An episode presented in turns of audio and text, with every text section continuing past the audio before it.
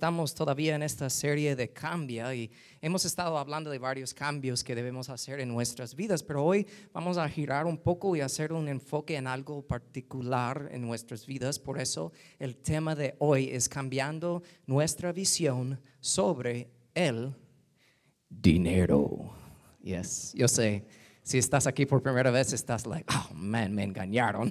Um, pero mi oración por ti y por nosotros hoy es que vamos a entender realmente lo que la Biblia quiere decir sobre este tema, porque realmente cada año en, noviembre empezamos una serie donde hablamos específicamente sobre las finanzas, porque sabemos que más que todo durante la temporada navideña la gente compra y compra y compra y de ahí se, realmente se ponen en deuda muchas veces y están tratando de ponerse al día en el siguiente año por tres a, a seis meses. Ustedes saben que es Black Friday, ¿verdad? Cada año yo hablo de esto. Black Friday. Yo veo a algunos de ustedes en esa foto ahí. No, no es cierto.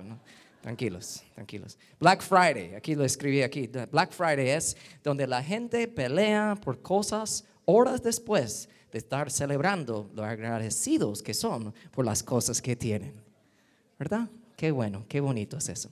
No, mira, tenemos que hablar de las finanzas, tenemos que hacerlo, es importante. Si yo les dijera a ustedes que la droga, el alcohol, pornografía, adicción, divorcio, eh, muchos problemas existen en nuestra sociedad, ¿estarían de acuerdo si yo digo eso? ¿Sí o no? ¿Es cierto?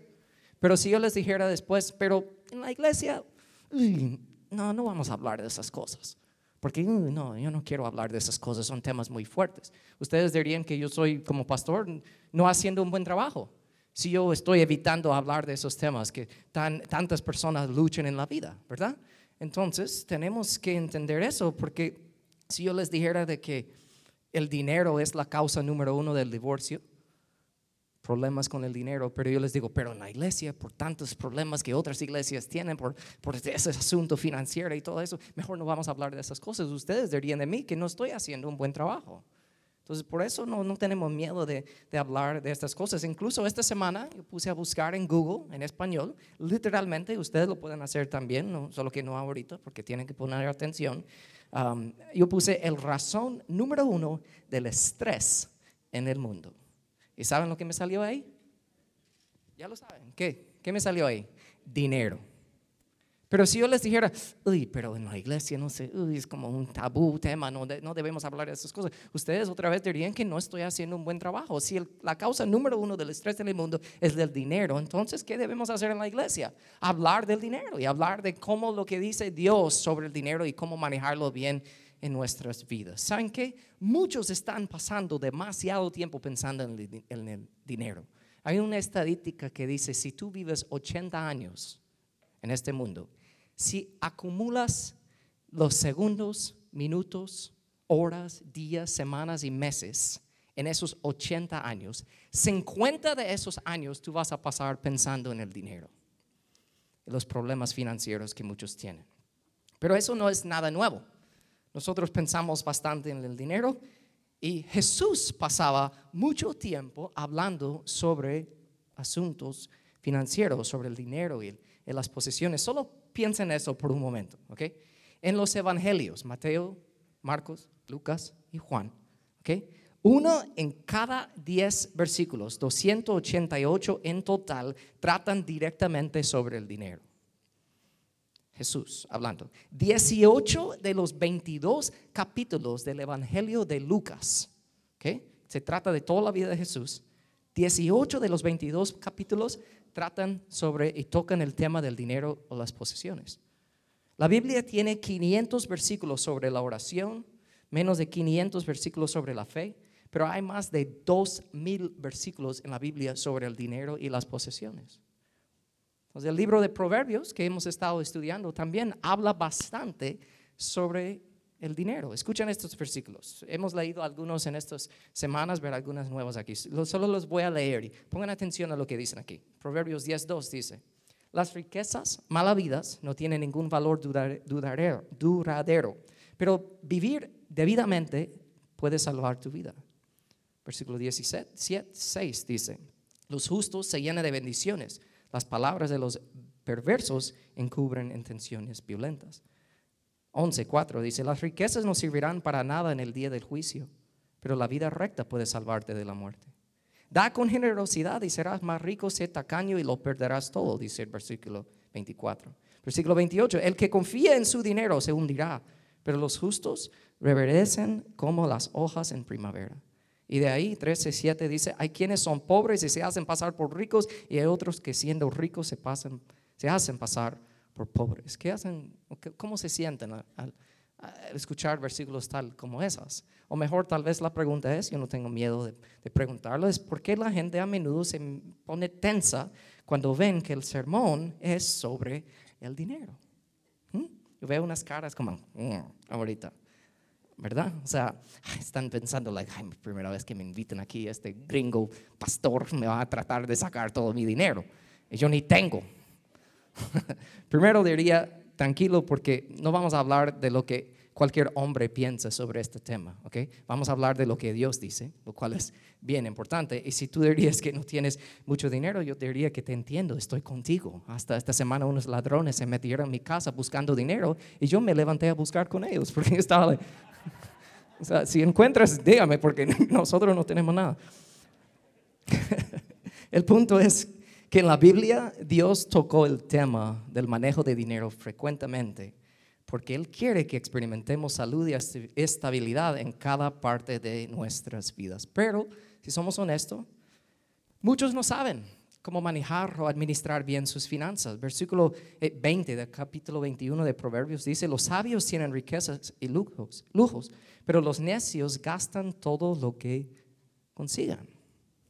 Lo repito, los necios gastan todo lo que consigan. No se enojen conmigo, es la palabra de Dios. Según Dios, nuestra administración del dinero es un indicador visible de nuestra sabiduría y nuestra madurez. Entonces, lo que haces con tu dinero, por decirlo así, demuestra cuáles son las prioridades en tu vida. ¿Cuál es lo más importante? Por eso vamos a ver esta pregunta esta mañana. ¿Cuáles son algunos de los desafíos que enfrentamos con respecto al dinero? Oramos primero. Padre, te pido en el nombre de Jesús que nos hablas, que nos das entendimiento, discernimiento, sabiduría sobre tu palabra, que lo que se habla aquí hoy sea um, la fuente sea de tu palabra, no mi opinión, ni lo que mis emociones, ni nada, Señor, que sea eh, eh, eh, tú realmente hablando a través de mí esta mañana, porque queremos escuchar de ti. En el nombre de Jesús te lo pido y la iglesia dice que si está siguiendo conmigo ahí en sus notas, ven que a menudo luchamos con la tentación de amar al dinero. Luchamos con la tentación de amar al dinero. Mira lo que dice aquí en 1 de Timoteo 6:10. Pues el amor al dinero es la raíz de toda clase de mal. Y algunas personas en su intenso deseo por el dinero se han desviado de la fe verdadera y se han causado muchas heridas dolorosas. Hay mucho que se puede hacer aquí, decir aquí, pero quiero destacar dos cosas. Primero, ¿quién escribió esto? ¿Quiénes saben? Primero de Timoteo. ¿Alguien sabe? Pablo. Ok, eso está escribiendo Pablo aquí. Él escribió estas palabras. Primero tenemos que notar aquí que él no dice que el dinero es malo. Él, él no dice eso. El dinero no es malo. El dinero es totalmente neutral ni es bueno ni es malo. O sea, el dinero puede ser utilizado por terroristas para comprar armas o puede ser utilizado por una iglesia para eh, apoyar misioneros y alimentar a los necesitados. La cosa es que el dinero es una cosa neutral, no es bueno ni es malo, es como ganas y lo que haces con el dinero que dice todo. Eso es primero. De ahí tenemos que ver que Pablo está diciendo aquí que el amor al dinero es la raíz de toda clase de mal. ¿El amor a qué? Al dinero. Yo me pregunto, ¿por qué Pablo no escribió que el amor al alcohol es la raíz de toda clase de mal? O el amor al orgullo. Porque ¿cuántos saben en los problemas nos hemos metido por amar a nuestro propio orgullo? O el amor a la lujuria, o el sexo, la adicción, pornografía, el amor a lo que sea. ¿Por qué él no escribió eso? Porque escribió que el amor al dinero es la raíz de toda clase de mal.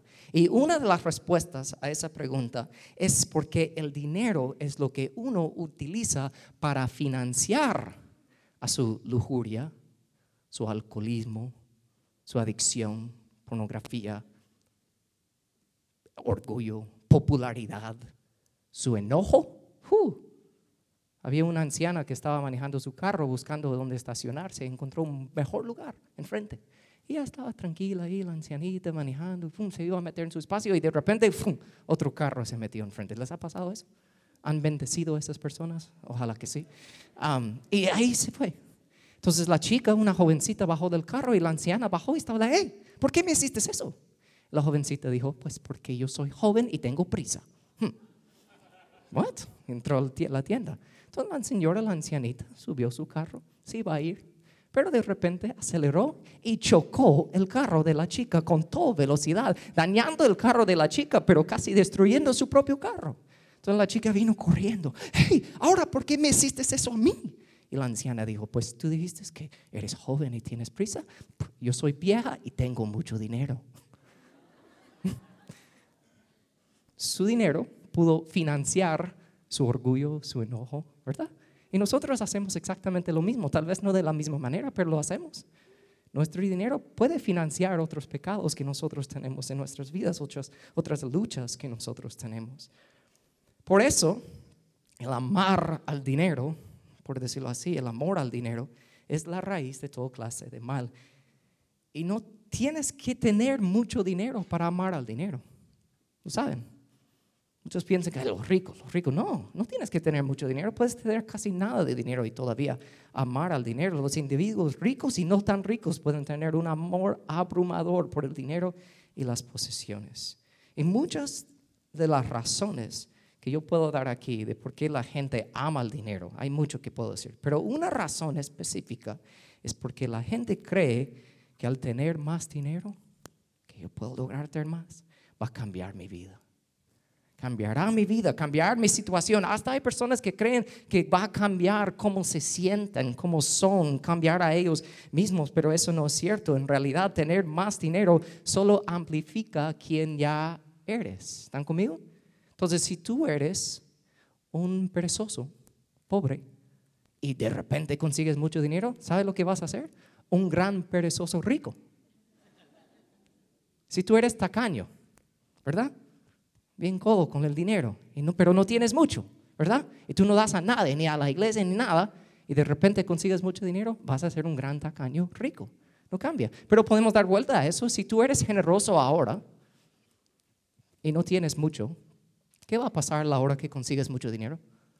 Vas a ser aún más generoso, ¿verdad? El dinero solo amplifica quien ya eres. Tenemos que entender eso.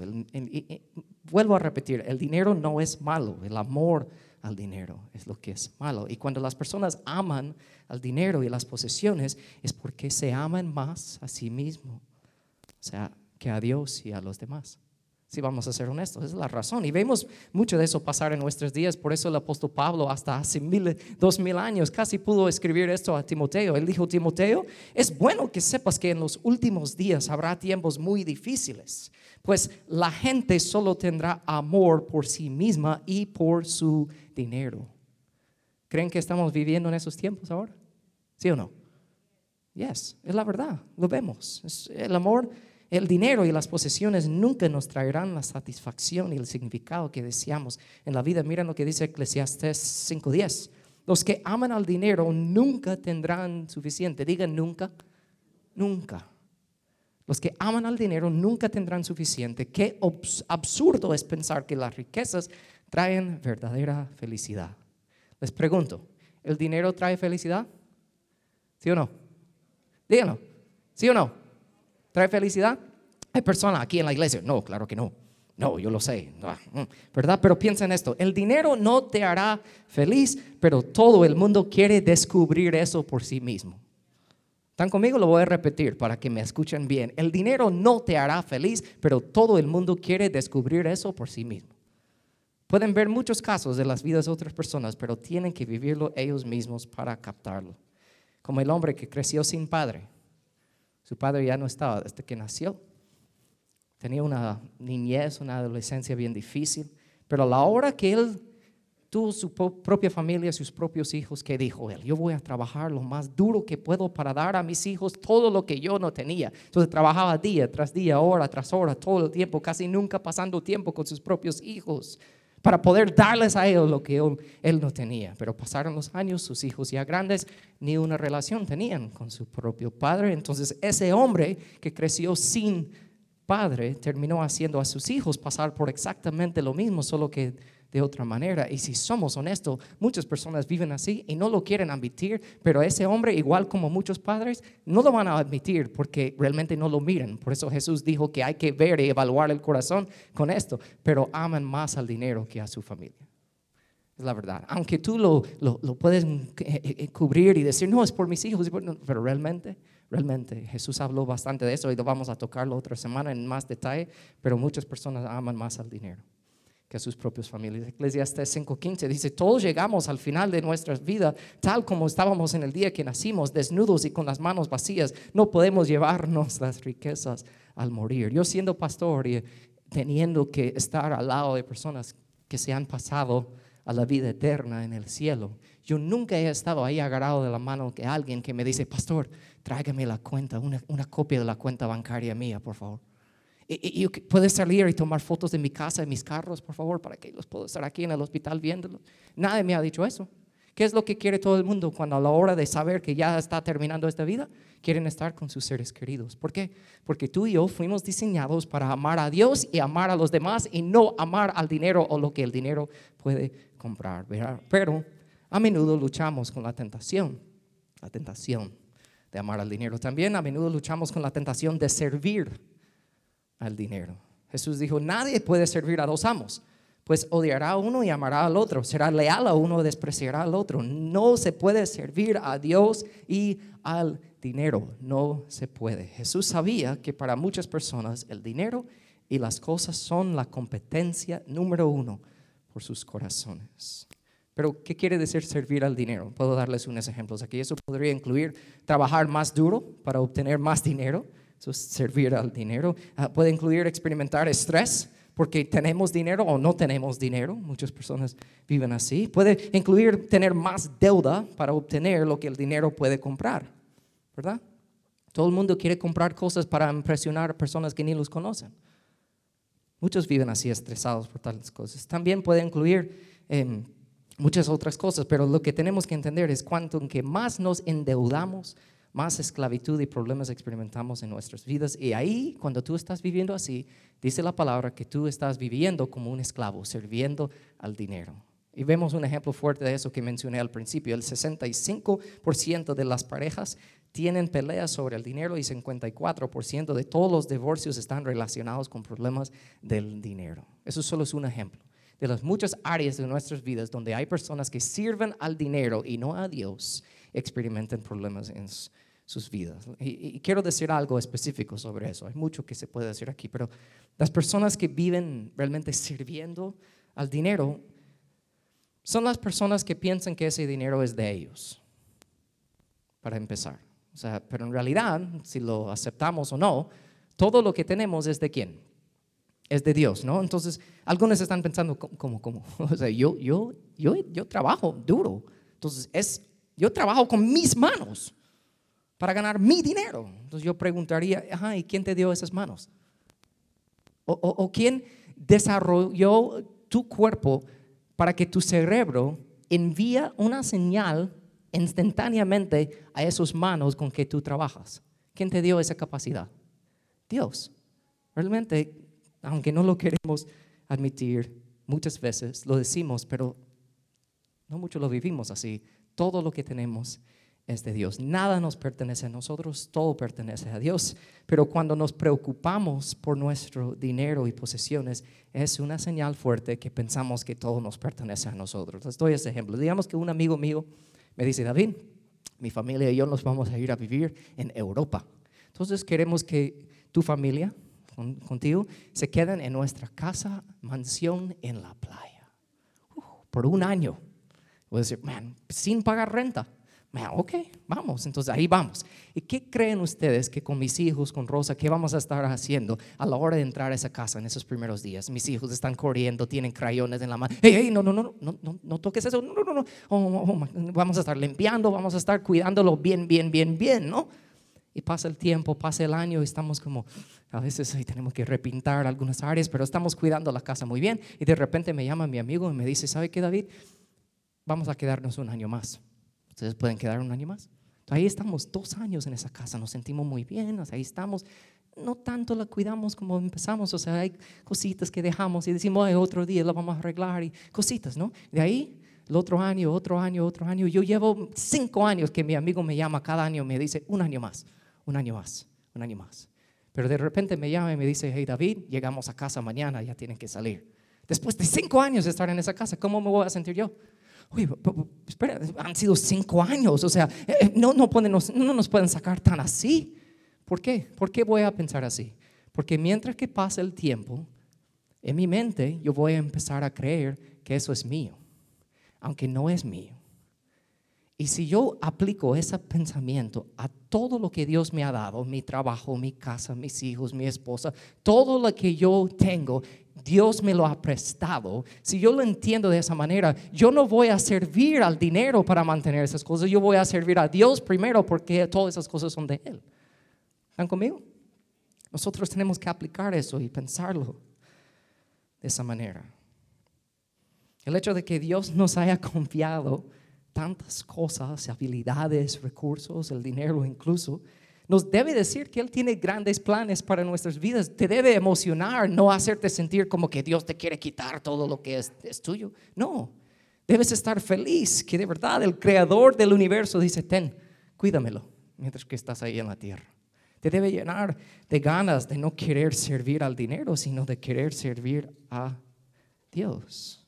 Pero si somos honestos, muchas veces luchamos con la tentación de amar al dinero y servir al dinero y de ahí por último vemos, luchamos con la tentación de malgastar el dinero. No se mira a la persona que está a tu lado, por favor.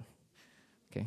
Viendo esas tarjetas de crédito y todo eso, no, no, no, no hagan eso. La tentación de malgastar el dinero. Algo que quiero decir aquí es que la gente quiere, dinero, ¿verdad? y hay personas que harán lo que sea para conseguir ese dinero pelear, herir a otras personas para conseguirlo.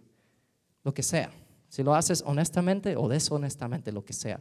Pero a la hora de tener ese dinero, son pocas personas que realmente saben qué hacer con ese dinero. Si tú preguntas a alguien, ¿por qué estás estresado? Y te dicen, porque yo no tengo dinero. si te dicen eso, en este país, perdón que lo digo así, pero ustedes saben, yo viajo mucho y He vivido fuera de este país. Te puedo decir que en este país, cuando alguien te dice es que estoy estresado porque no tengo dinero, 99.9% del tiempo no es, eh, su problema es que no tienen dinero, su problema es que no saben cómo administrar el dinero que tienen y malgastan y por eso están en problemas financieros. El problema no es, eh, no es ganar, es cómo lo gastan. Eso es algo que tenemos que ver. Algunas personas disfrutan la vida porque han tenido buenas decisiones financieras, han tomado mientras que otros aguantan la vida porque han tomado malas decisiones con sus finanzas. Pero la libertad financiera generalmente no está determinada por cuánto dinero ganamos, sino por lo bien que planificamos y cuánto gastamos. Y por eso en las próximas semanas vamos a estar aprendiendo principios bíblicos que nos van a ayudar a gestionar, a ahorrar y invertir mejor el dinero para que podamos ser financieramente libres. Hoy solo es como una introducción y vamos a hablar en detalle sobre las próximas dos semanas sobre esas cosas y lo que Dios dice. ¿Verdad? Que es un tema tan controversial porque tantas personas en tantos lugares han abusado de este tema. ¿Verdad? Vamos a hablar de esas cosas y hablar de lo que Dios dice, porque yo no quiero decir, ay no, la gente no lo escucha, no le gusta escucharlo, entonces no lo voy a hablar. No, Prefiero verlo como una oportunidad donde nosotros podemos entender lo que Dios nos quiere enseñar sobre eso, porque realmente es tiempo para todos de dejar de vivir con tanto estrés financiero. Les digo, Google dice que la primera razón, la razón número uno para el estrés es el dinero. Entonces es tiempo de cambiar eso y, hacer los cambios necesarios que necesitamos hacer en nuestras vidas en cuanto a nuestras finanzas. Y yo sé que hay personas aquí hoy que están perdiendo sueño en la noche sobre sus asuntos financieros. Hay matrimonios aquí que están sufriendo por problemas financieros. Hay solteros aquí que están preocupados y con miedo por su futuro porque piensan que el problema es su estado de vida financiero. No soy ignorante de ese hecho, yo sé que así es. Por eso pongo aquí, y no lo tiene que llenar, pero piénsalo ahí en sus notas, ser financieramente libre, ¿me permitiría hacer qué? ¿Qué es lo que tú piensas? ¿Qué, harías si estuvieras financieramente libre?